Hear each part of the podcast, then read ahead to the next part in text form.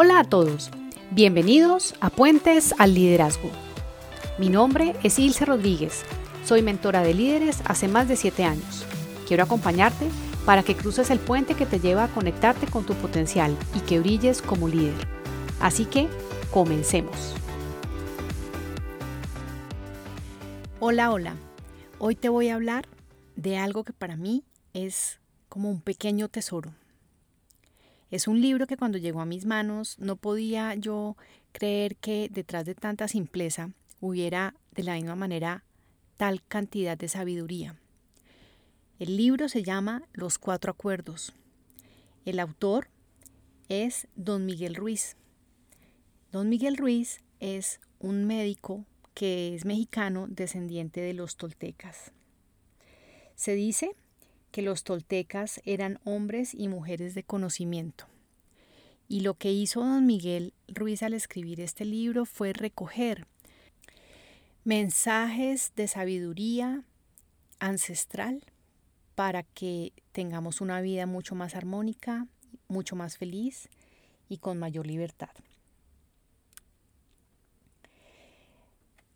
Los cuatro acuerdos eh, son muy importantes porque impactan la vida mucho más de lo que nos podemos imaginar. Y por lo tanto hoy quiero compartírtelos porque si no conoces el libro, mi invitación personal y de todo corazón es que leas el libro. Se consigue muy fácilmente en las librerías y en internet, incluso también hay versiones gratuitas en PDF. Y además está escrito de una forma que logra ser cautivador y cuando yo hablo del libro suelo decir que se lee en una sentada de dos horas. Por lo menos así resultó para mí. Empiezo por decirte que don Miguel Ruiz en el libro dice que los acuerdos más importantes o los que más impactan nuestra vida son los que hacemos con nosotros mismos. Y muchos de esos son inconscientes. Ni siquiera tenemos en el radar que hay esas ideas y esos, esos acuerdos están actuando con nosotros. Esos acuerdos por lo general surgen eh, de las creencias y es algo que tomamos como cierto, estamos de acuerdo con eso, nunca lo hemos cuestionado y por lo tanto actuamos de esa manera y cuando no son unos acuerdos que son los adecuados, nos generan una experiencia de vida que no es fluida, que no es tranquila. Y cuando hablo de experiencia de vida me refiero a que hace que nos sintamos de una forma que no es cómoda en nuestro trabajo. Hace que nos sintamos eh, amedrentados por otras personas. Hace que nos enganchemos y armemos unas peleas mentales con otras eh, que ni, con otras personas que ni se están enterando que nosotros estamos molestos. Y eso es porque tenemos unos acuerdos y unas creencias, unas opiniones que son nuestras. Muchas de ellas creadas por la experiencia, muchas de ellas adquiridas o recibidas eh, en unos momentos en la vida en que no las cuestionábamos y nos quedamos con ellas.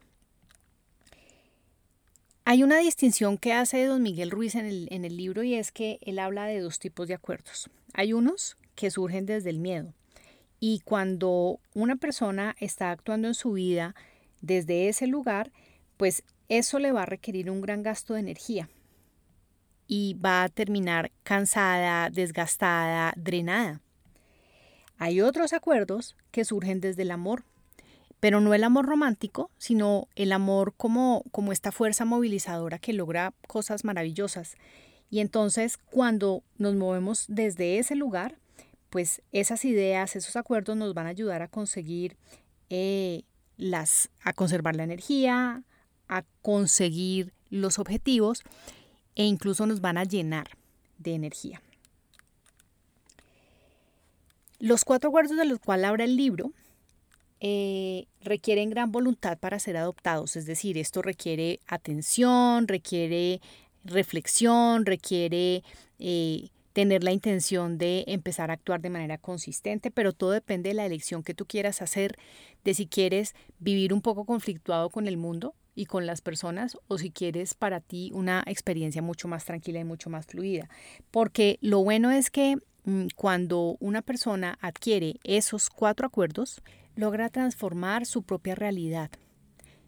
Y acá yo no me estoy refiriendo a nada esotérico ni nueva era, sino que finalmente la realidad, las cosas son como las vemos.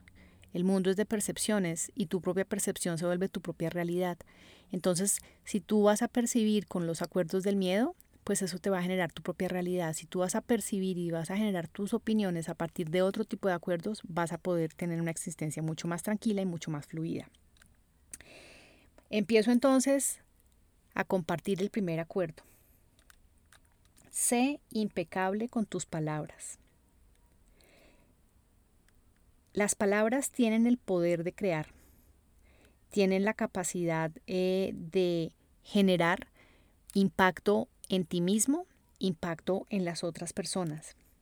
Las palabras tienen fuerza, son, eh, digamos, la forma de expresar y de comunicarnos natural que tenemos los seres humanos y la forma como hagamos uso de las palabras no solamente desde el lenguaje cuando lo estemos expresando, sino incluso desde la forma como las estamos creando en nuestra mente, van a tener un impacto también.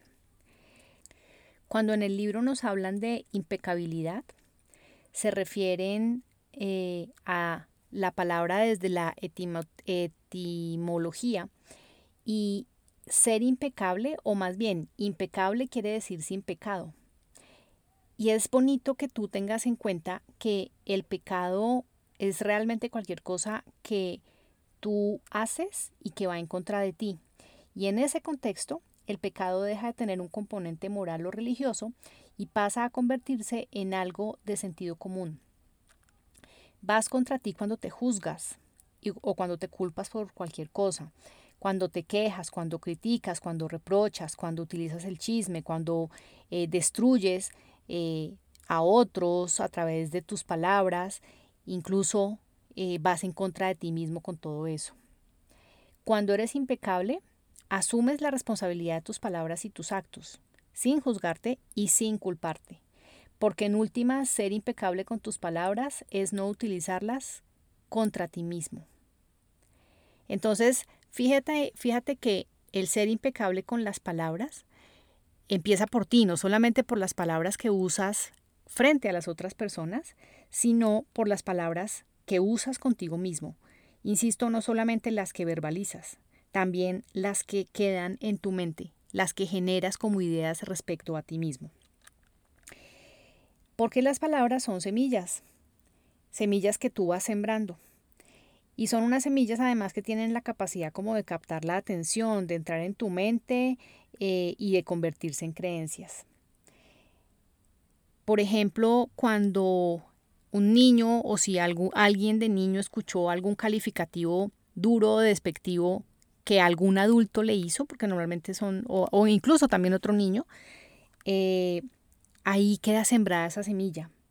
Entonces a un niño que le dicen feo, gordo, bruto, no sirve para nada, es como una semilla que le queda sembrada ahí y por más que parezca que eso no tiene ningún impacto, termina teniéndolo y mucho más de lo que nos imaginamos.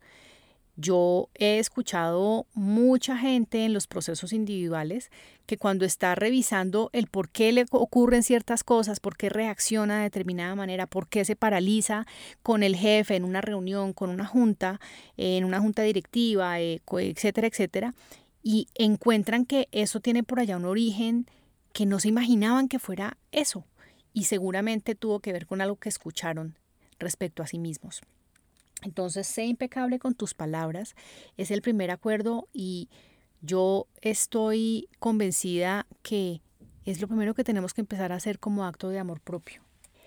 Porque la capacidad de beneficio o de daño que podemos tener usando nuestras palabras es inmensa. Si no, miremos estos líderes mundiales o locales que haciendo uso de su palabra han logrado movilizar eh, para hacer cosas muy malas, como por ejemplo Hitler. Era muy bueno en el don de la palabra, pero miren el efecto. Entonces, sí debemos tener mucho cuidado de cómo usamos nuestras palabras y cómo ser impecables. Para esto, en el libro nos dan algunas ideas y es lo primero, es no utilizarlas contra ti mismo, porque cuando la usas contra ti mismo no estás usando una energía correcta, estás usando una energía del miedo, del rencor, del rechazo. No hablar de otras personas, no chismorrear. Es otro de los consejos que nos dan en este libro para ser impecables con las palabras. Cuidar la forma como tratamos a las otras personas independientemente de el rol, el cargo, eh, la ascendencia eh, religiosa, lo que sea. La forma como tú, por ejemplo, te refieres a quienes te prestan servicios, eh, el mesero, el portero, las personas que nos ayudan en la casa. Presta mucha atención y sea impecable también allí. Sea impecable también en la forma como te refieres a las personas de tu equipo, a las personas con quienes interactúas en la cotidianidad en tu trabajo, en tu familia. Porque a veces, sobre todo cuando nos abruman ciertas emociones que son desafiantes, eh, solemos perder un poco la capacidad de ser muy conscientes de lo que decimos y entonces allí podemos hacer daño y como nos enseñan en este libro, el daño principal te lo estás haciendo tú cuando estás usando palabras que no son provechosas para ti o respecto a otras personas. El segundo acuerdo es no te tomes nada personal. No te tomes nada personalmente. Lo que sea que digan, lo que sea que escuches, lo que sea que estés viendo, que esté pasando, no te lo tomes personal. Yo estoy convencida y de hecho lo digo también basado un poco en mi propia experiencia, que cuando las personas se toman las cosas de manera personal, se generan mayores enganches, carga emocional, se genera resentimiento y se genera mucha incertidumbre y mucha ansiedad porque yo me estoy imaginando que el otro está haciendo algo contra mí. Creo yo que la idea más confrontadora de este acuerdo tiene que ver con invitarnos a darnos cuenta que cuando nos tomamos las cosas de manera personal, creemos que el mundo gira alrededor de nosotros. Y eso es nada más y nada menos que ego. Cuando yo creo que el otro se fue a hablar con otra persona en, mi oficina, en la oficina, en una sala de juntas, cuando no me saludaron, entonces es contra mí. Cuando no me dijeron, cuando me hablaron muy duro, cuando me hablaron muy pasito, probablemente las otras personas no lo están haciendo eh, con alguna intención en particular, simplemente están actuando porque están actuando. Pero cuando tú te empiezas a armar películas en tu cabeza, que en donde dices, me están excluyendo, están hablando de mí, ¿por qué no me están invitando? ¿De qué estarán hablando? Y empiezas a generarte una cantidad de ideas mentales, pues ahí lo que está pasando querido o querida, es que tú estás imaginándote que el mundo y que las conversaciones de las otras personas giran alrededor tuyo. Y la mayoría de las veces no es así. Es más, yo he visto personas que precisamente cuando están trabajando en sus propios procesos para aumentar su confianza, para tener mayor visibilidad. A veces se sienten opacadas porque no los incluyen, porque no están, porque no los invitan, porque no se toman el café con ellos en la oficina, etcétera, etcétera. Y cuando revalúan esto, esta idea de que de creer que es que es contra mí y se dan cuenta que de pronto eso es una creación o lo más probable es que es una creación de su propia mente, entonces ahí se abren a la posibilidad de actuar distinto y mejoran enormemente la capacidad de relacionarse con esas personas que supuestamente estaban como en contra. Entonces, mm, mi recomendación no solamente desde lo que he visto con personas que he acompañado en sesiones, sino desde mi propia experiencia es, eh, no te tomes las cosas personalmente, no es, no es contra ti. Es más, otra frase también que le suma a esta reflexión es, cuando las personas hablan, no están hablando de ti, están hablando de lo que ellas tienen adentro. en su mente, en su corazón, en sus opiniones, en sus, en sus vivencias, en sus propios sesgos. Entonces, si tú le sumas el hecho de no tomarte las cosas de manera personal, si a eso le sumas la idea de cada quien habla desde lo que tiene adentro, eso te va a quitar a ti la posibilidad de engancharte y de tener carga emocional negativa. Recuerda entonces, no te tomes las cosas de manera personal, porque cuando lo haces te genera sufrimiento y cuando no lo haces te generas mucha mayor libertad. Tercer acuerdo, no hagas suposiciones, no hagas supuestos, no supongas. Este acuerdo también es maravilloso y lo observo en muchísimas personas que tienen dificultades en el relacionamiento con otras porque están suponiendo ideas. Y entonces, como actúan bajo esos supuestos, pues no fluyen, no confían, eh, no se permiten relacionarse e interactuar con otros porque suponen que la otra persona A, B o C. ¿Qué pasa cuando hacemos suposiciones? Lo que ocurre es que tendemos a suponer todo y el problema es que creemos que lo que estamos suponiendo es cierto. Lo que los otros hacen, lo que los otros dicen, la forma como piensan, su yo supongo y adivino, a esto yo lo llamo también como tener habilidades cinematográficas, tener esa capacidad de armarse unas películas mentales de unas, a veces incluso de unos libretos que serían dignos de premios Oscar de la Academia. Y entonces nos generamos problemas, porque si no es problema con el otro, por lo menos es un problema con nosotros mismos, porque no estamos en armonía. Y lo peor es que también podemos llegar a generarnos problemas con las otras personas porque actuamos en función de lo que suponemos y entonces de pronto no era exactamente lo que la otra persona tenía en mente.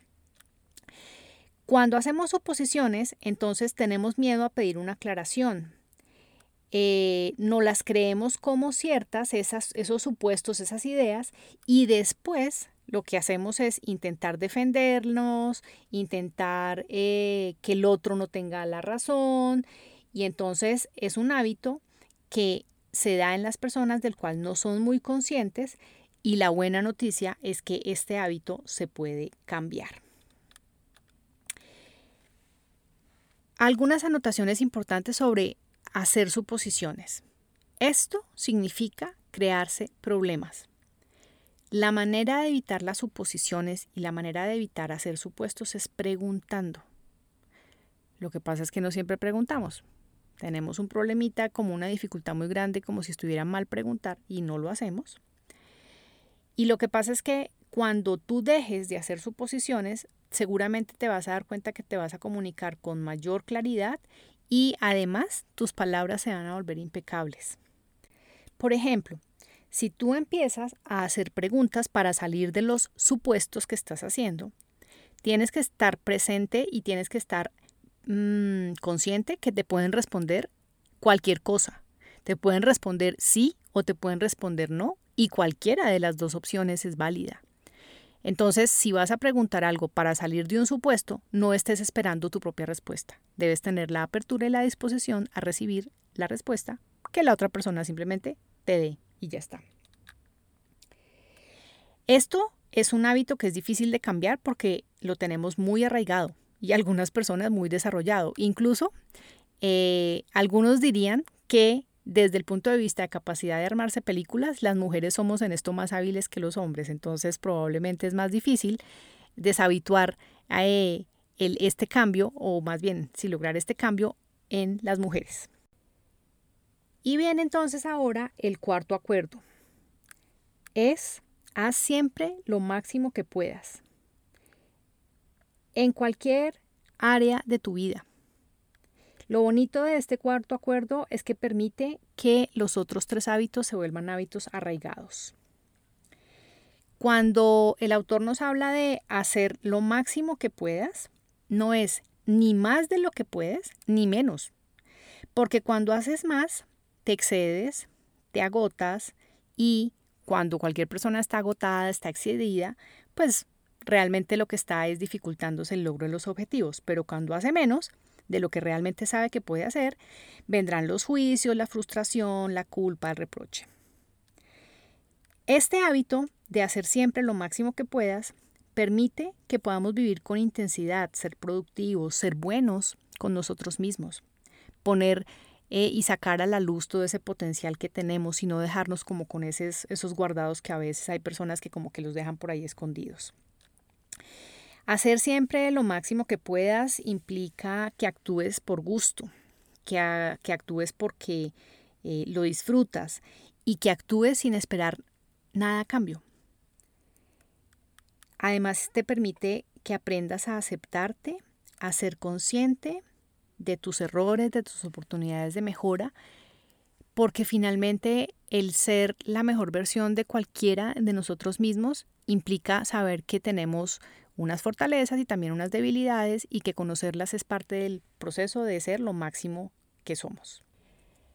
Las ideas generales de este último acuerdo se resumen en que si haces lo máximo que puedas, vas a vivir con gran intensidad, serás productivo y bueno contigo mismo. La acción será lo que te hará feliz, siempre que haces lo máximo que puedes. Y esto significa que actúas porque amas hacerlo, no porque esperas una recompensa. Llevar las cosas a la acción produce algún resultado. Y si eso lo haces desde esa mentalidad de hacer siempre lo máximo que puedas, las cosas se darán. Te invito a que pienses cómo sería tu vida si continuamente aplicaras estos cuatro acuerdos en tu casa, con tu familia, en tu trabajo, con tu equipo, si cuidas tus palabras y eres impecable con ellas, si no te tomas las cosas personalmente, si no haces suposiciones y si siempre haces lo máximo que puedas. Entre otras, si eres líder, bien sea porque eres un líder en tu familia, en tu comunidad, o si eres líder porque tienes un rol de liderazgo en tu trabajo, en la organización de la cual haces parte, utilizar estos acuerdos te va a dar la posibilidad de liderar de la mejor manera posible, que es a través del ejemplo a través de los buenos comportamientos que permiten modelar a las otras personas. Entonces, por más que este libro parezca simple, muy básico, de los indígenas mexicanos, yo estoy convencida que todos los acuerdos tienen aplicación en el mundo corporativo, en donde a veces precisamente porque estamos en ese mundo corporativo, entre comillas, se nos olvida lo más básico. Por último, quiero cerrar el episodio de hoy leyendo un fragmento de un escrito de, don Miguel Ruiz en un apartado del libro. Abro comillas. No hay razón para sufrir. La única razón por la que sufres es porque así tú lo exiges. Si observas tu vida, encontrarás muchas excusas para sufrir, pero ninguna tiene razón válida. Lo mismo es aplicable a la felicidad. La única razón por la que eres feliz es porque tú decides ser feliz. La felicidad es una elección, como también lo es el sufrimiento. Don Miguel Ruiz. En el próximo episodio te hablaré de otro tesoro que descubrí después de unos años de haber leído los cuatro acuerdos, y es que existe el quinto acuerdo. Pero ese te lo cuento la siguiente semana. Así que te espero. Gracias por aceptar la invitación a cruzar el puente, por dejarme acompañarte a que lo hagas, a que cruces el puente al liderazgo para conectar con tu verdadero potencial. Te espero en el próximo episodio. Hasta pronto.